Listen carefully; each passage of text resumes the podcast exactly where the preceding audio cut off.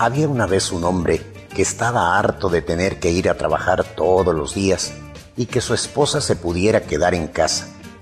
Quería que ella viera por lo que él pasaba todos los días, así que se puso a pedirle a Dios, Señor, escúchame, yo voy a trabajar cada día durante ocho horas diarias mientras mi esposa se queda en la casa tranquilamente. Quiero que ella sepa por lo que tengo que pasar todos los días. Entonces, permíteme cambiar de cuerpo con ella por solo un día, Señor. Amén. Dios, en su infinita sabiduría, le concedió el deseo a aquel hombre. A la mañana siguiente, se despertó como mujer. Se levantó, hizo el desayuno para su cónyuge, despertó a los niños, sacó su ropa para ir al colegio, les dio el desayuno, empacó los almuerzos, los llevó al colegio y volvió a la casa. Recogió la ropa de la lavandería y se la llevó. En el camino se paró en el banco a hacer un retiro y luego fue al supermercado a hacer las compras. Entonces regresó a casa, guardó los alimentos en el refrigerador, hizo los cheques para hacer los pagos y cuadró la cuenta del banco. Limpió la caja del gato y bañó al perro. De pronto se dio cuenta que ya era la una de la tarde. Corrió y de tres zancadas subió las escaleras al segundo piso.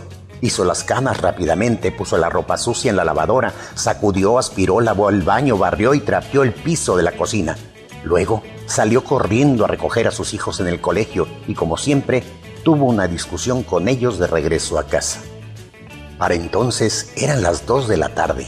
Empezó a pelar las papas, a lavar las verduras para la ensalada, adobó la carne y puso el arroz a cocinar. Cuando de pronto llegó su cónyuge y preguntó, Gorda, ¿Dónde estás, gorda? Espero que ya tengas la comida hecha, vieja. Sirvió rápidamente la mesa y llamó a los niños para comer. Fue entonces cuando escuchó. Recuerda que me gustan las tortillas quemaditas, vieja. Entonces pensó, otra vez a comer parada. En eso, el hombre comentó. Vieja, el adobo te quedó sabroso, pero me sigue gustando más el de mi mamá y como por arte de magia, los niños repitieron. Es cierto, mamá, mi abuelita lo hace más sabroso. La pobre estaba a un paso de salir gritando, pero se contuvo. Después de la comida, limpió la cocina, lavó los platos sucios, sacó la ropa de la lavadora y la puso a secar. Preparó la mesa para planchar, organizó a los niños para sus tareas y se puso a planchar mientras veía un poco la televisión. Ya eran las 7.30 de la noche, llamó a los niños para merendar. Y en menos de que canta un gallo, los niños ya tenían toda la sala batida con leche y galletas. La pobre no hizo más que suspirar. Luego bañó a los niños y los acostó. A las 10 de la noche estaba muy cansada. Aunque no había terminado los quehaceres, se fue a la cama pensando, por fin el día terminó y voy a descansar como Dios manda. Cuando abre la puerta de la recámara fue grande su sorpresa.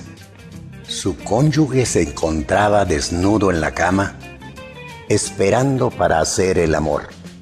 Le pareció un descaro, pero accedió. Lo hizo a regañadientes y sin quejarse. A la mañana siguiente se despertó e inmediatamente se arrodilló al lado de la cama y dijo, Señor, Señor, escúchame. Yo no sé qué estaba pensando, estaba muy equivocado al envidiar a mi esposa por quedarse en la casa todo el día. Por favor, Señor, por favor, volvamos a cambiar. El Señor en su infinita sabiduría contestó, Hijo mío, creo que has aprendido la lección y será un placer para mí volver las cosas a como estaban antes. Sin embargo, vas a tener que esperar nueve meses pues anoche cuando hiciste el amor, quedaste embarazado.